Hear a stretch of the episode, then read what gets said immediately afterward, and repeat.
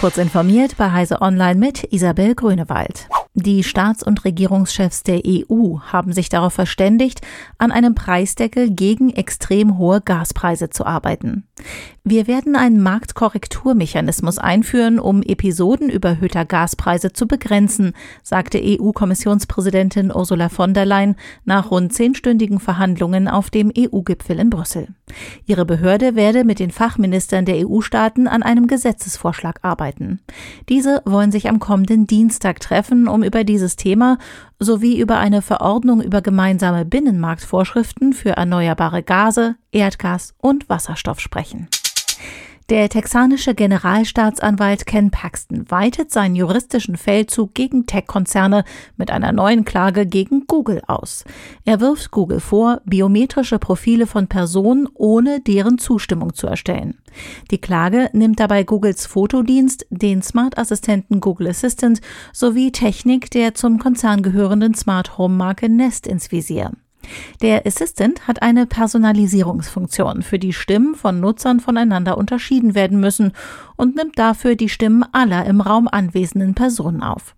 Bei Google Fotos und Nest greift die Klage die Funktion an, bei der Bilder und Videos mit bestimmten Personen gebündelt werden. In der Klageschrift wird die Kamera des Nest Hub Max eine moderne Form von Saurons allsehendem Auge genannt. Der Bundestag hat die geplante Ausweitung der CO2-Bepreisung teilweise vertagt. Der nationale CO2-Preis, der bislang auf Benzin, Dieselkraftstoff, Heizöl und Erdgas erhoben wird, gilt mit dem Parlamentsbeschluss zwar ab dem kommenden Jahr auch für die Verbrennung von Kohle, die Einbeziehung der Müllverbrennung wurde allerdings ebenso um ein Jahr verschoben wie die ebenfalls ursprünglich vorgesehene Anhebung des CO2-Preises. Die Erhöhung von 30 Euro pro ausgestoßener Tonne Kohlendioxid auf 35 Euro kommt damit erst zum 1. Januar 2024.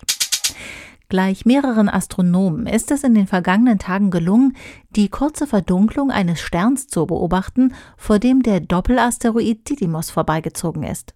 In dessen Mond war erst vor wenigen Tagen die NASA-Sonde DART gerast.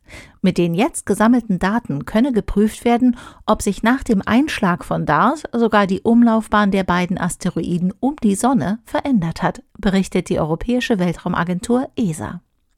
Diese und weitere aktuelle Nachrichten finden Sie ausführlich auf heise.de. Werbung.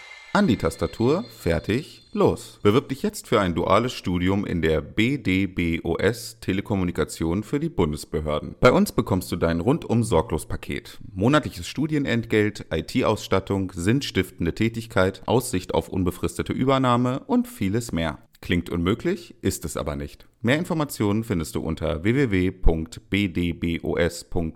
slash duales Studium.